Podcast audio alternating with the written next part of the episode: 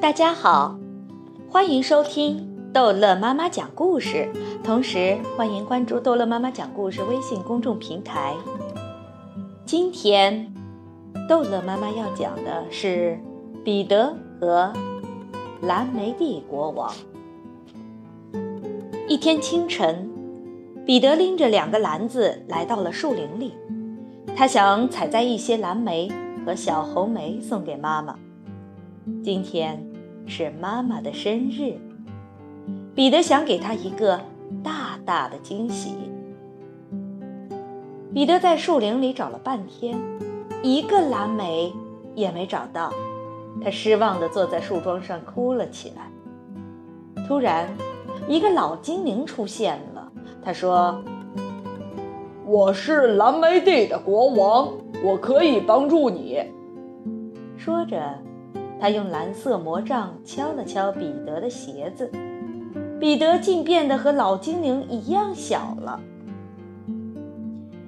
在小彼得眼中，世界变得奇妙极了。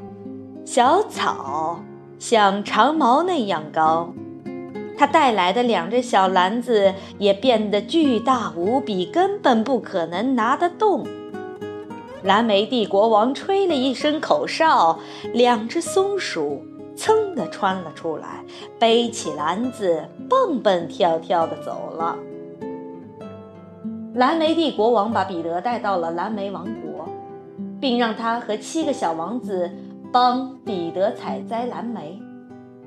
彼得很快就和小王子们成了好朋友，他还品尝了几颗新鲜的蓝莓，味道实在棒极了。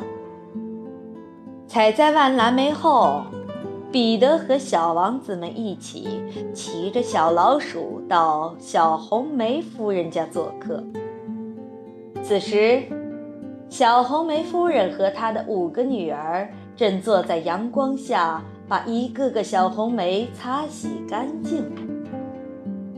彼得，你好！女孩们看到彼得时，高兴地和他打招呼，并开始帮他摘小红莓。没过多久，彼得的篮子就被小红莓装得满满的。